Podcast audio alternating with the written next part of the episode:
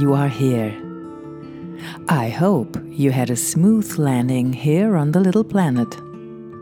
Feel very welcome and make yourself as comfortable as possible. In the last episode, I had hinted that I would like to surprise you here today.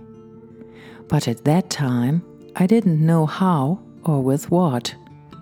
First of all, I would like to say something about the subtitle of my podcast. I called it Meditation and Self Exploration, and I would like to briefly refer to it now. If you use meditation techniques on a regular basis, then you almost automatically get into the area that I would like to call self exploration whether we are consciously breathing, consciously doing physical exercises, regularly chanting mantras, sitting in silence, or whatever in the realm that I would like to summarize under the umbrella term meditation, this will have an effect on ourselves, on us as a person in one way or another. It doesn't stay away, so to speak. If you meditate regularly, in whatever form, then it has an effect on you, on your everyday life, and of course also on your environment, especially on the people who are close to you, to whom you feel connected. Your daily routine changes. You restructure it here and there, create spaces for yourself also in the form of time on the clock. When you're just starting to discover meditation, it can be challenging. We do things in a different way than we normally do, or possibly not at all. And we engage in something, doing things that we've never done before, because all of a sudden they come into our lives without us ever having planned them or wished for them. Yes, and sometimes we are really surprised by ourselves. Of course, this also happens if you have been practicing meditation for a long time. Whereby I should now actually define more precisely what I personally understand by meditation, how I live and experience it. In my trailer for the podcast, I already hinted at this a little bit. When I came into contact with meditation, the perspectives on it were completely different than today. At least for the vast majority of people in our Western culture, especially in Europe where I live, the term was new, strange, or alienating, and often incomprehensible, and thus sometimes quite strangely defined. Today, meditation is more widespread than actually ever before. Yes, one could say on everyone's lips, and yet even now, there are the most different concept explanations and views about it. Perhaps we human children have not changed so much in our perceptions and sensitivities.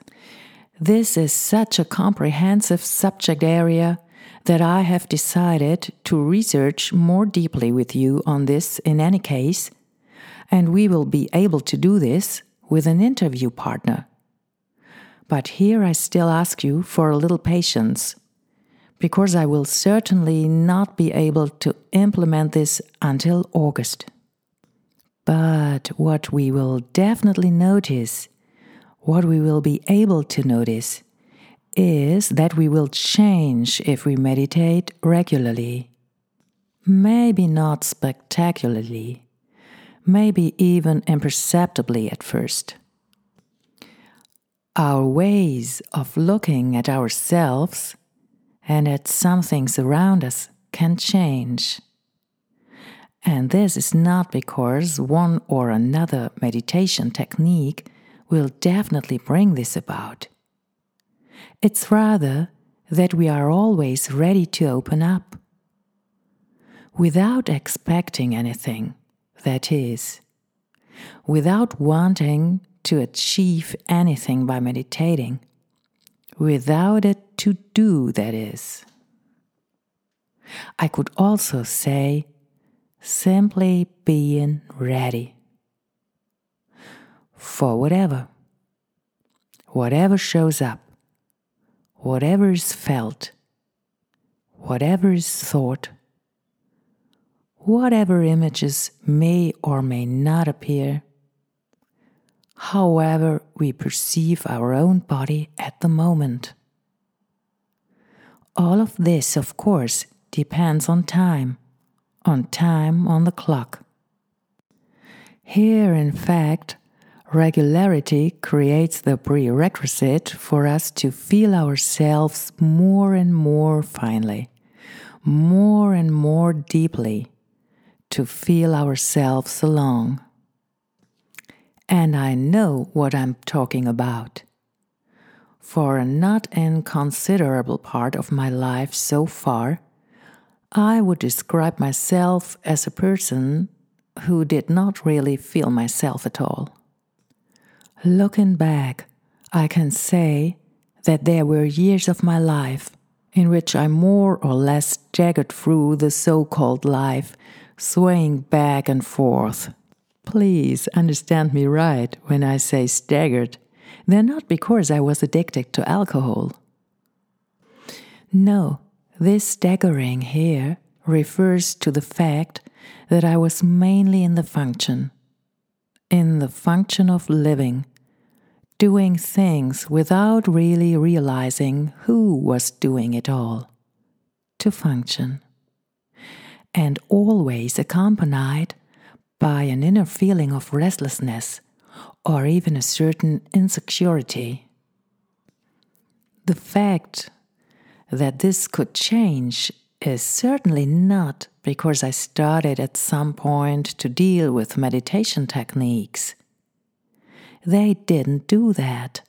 How could they? They are what they are techniques, sequences of action. Even sitting silently, after all, involves some form of action. And yet, these techniques were something like possibilities, something like gates, doors. You may notice here we come into an area that can only be described very vaguely with words, but we can at least approach it. When I began to meditate, I also began to perceive my body in a completely new way and not necessarily always in a pleasant way. I noticed a narrowness rather than a wideness. Sometimes I couldn't even tell if I perceived my body or parts of it at all. And often I felt really alienated from myself. At that time, however, I couldn't express all this in such a way. It was not at all clear to me at the beginning. I was not even aware of it. All this refers to the so called silent sitting. With the active meditations that came later, it was different again. What I mainly want to say is that changes in how I perceive things have come about through a practice. And that has never been a completed process for me. In fact, that's still the case today. And that's what I always mean when I say deeper and deeper. To perceive myself deeper and deeper, finer and finer and then something like self exploration begins, all by itself. A regular perhaps lifelong expedition to ourselves. In any case, we'll have more details on the subject of meditation in due course. We'll go deeper, dig a little together. But that should be enough for today. Because I still have a little surprise for you, which you may not even experience as such, who knows? In any case, I was surprised. And this too ultimately springs from what I would like to call the space of silence, especially in the early morning hours, but also late in the evening. It has happened to me lately that, from whatever, small texts have emerged in me. Connected with an urge to want to bring them immediately on paper. I do not want to speak of automatic writing, but it comes quite close. Only when such a text is then captured on paper, I really read it consciously, follow it, and am then always surprised. Surprised that I have written this, wondering where it came from all of a sudden. Just like that falling into myself. And there is the connection to having an idea. You know, it's almost like I'm being flown at by it. And even though it may not be something literary great, whatever that is, it leaves me wondering that something simply emerges from a silent moment in me comes through me into an expression, namely on a sheet of paper, without having to have a special meaning. Just expression. I have always written a lot. Not diary, but already as a teenager, I have recorded thoughts and feelings, and I certainly share that with many people. But that was at least for me something different than what shows itself to me now and then.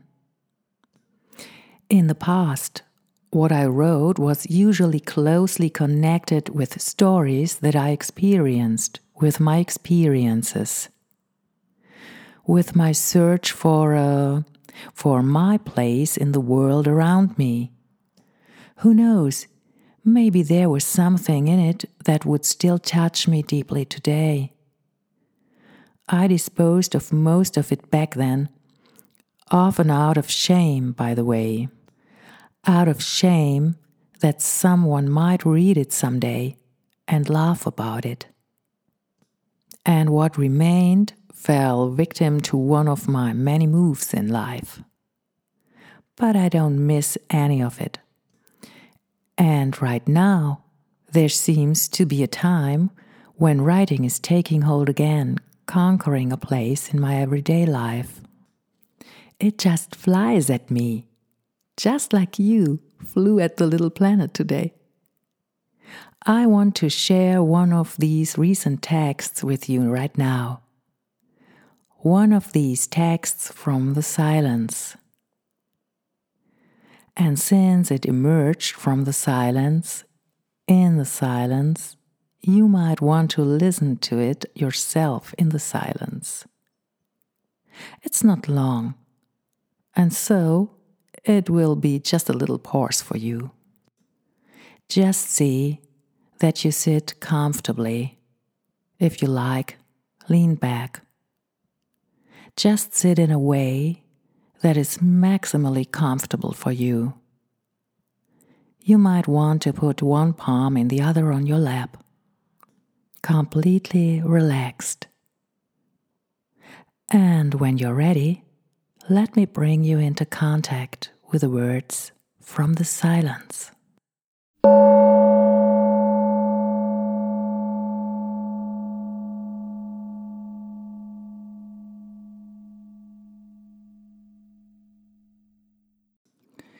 Breathe in deeply and gently through your nose And let exhale happen through your slightly open mouth. And let yourself breathe. Relax your forehead, your jaw, your shoulders. Notice how your belly feels. And now, let's step out onto the little planet into the meadow of words. You might want to close your eyes, if you haven't already, to let them rest a bit.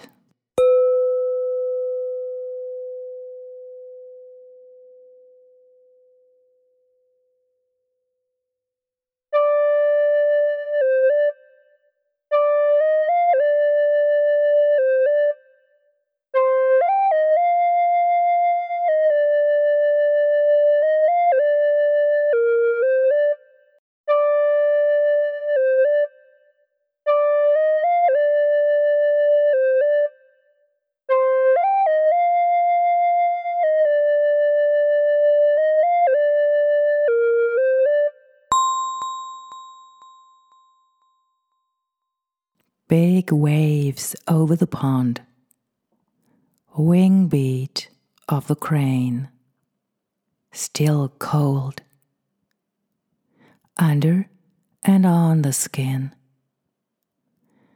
in the feeling, in the thoughts. Wherever I look, slowness, like waiting for something to come. Still no unfolded leaf on the tree, especially no buds. Rigidity, cold, waiting, longing, and also silence. Silence, so unfamiliar. Silence which in turn makes everything bearable. And then there's the body, through which it pulsates, through which it flows. Sometimes even a little crackling and tingling. And then there's everything and nothing simultaneously, like two aging sisters. They've seen so much already, and they're not waiting, are simply there. Hold hands silently and amicably. Mm-hmm.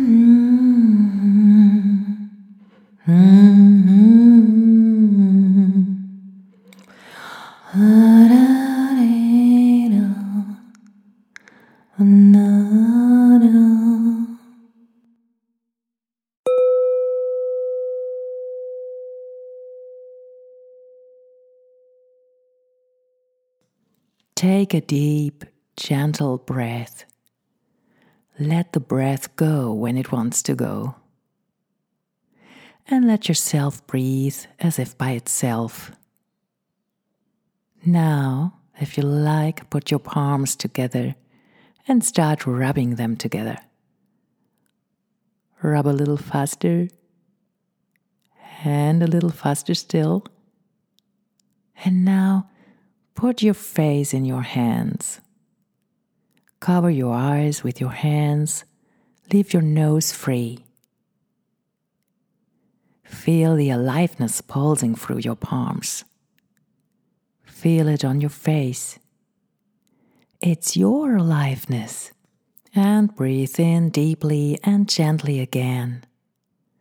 And when exhale happens, very slowly and gently, release your hands from your face. Your hands will find their way all by themselves. Let them find their way all by themselves to where they can lie most comfortably. If you still have your eyes closed, now is a good time to open them gently and very, very slowly. Take your time for this. If it feels good for you, then move your toes and fingers a little bit now, too. Now we were on the small planet for the first time on the meadow of the words. Nice that you accompanied me there. I have called the small text from the silence Wingbeat of the Crane. And if you want to read this text again, you can find it on my website, which I link to you in the show notes. So now you already know the meadow of words on the little planet. In the next episode, I would like to take you to the cave of sounds. That's where I always retreat to when I want to sing or sound. And on July 30th, I will be chanting a mantra there for you. Maybe you will be there and enrich me and the Cave of Sounds with your voice. That would make me very happy. And until then, it could be that you will be surprised by yourself from time to time, by whatever or in whatever way. If that should be the case, please write me if you want gladly about my website or also about a comment on YouTube. Now, I wish you all, all the love and would be happy to meet you here again soon. Maybe see you soon.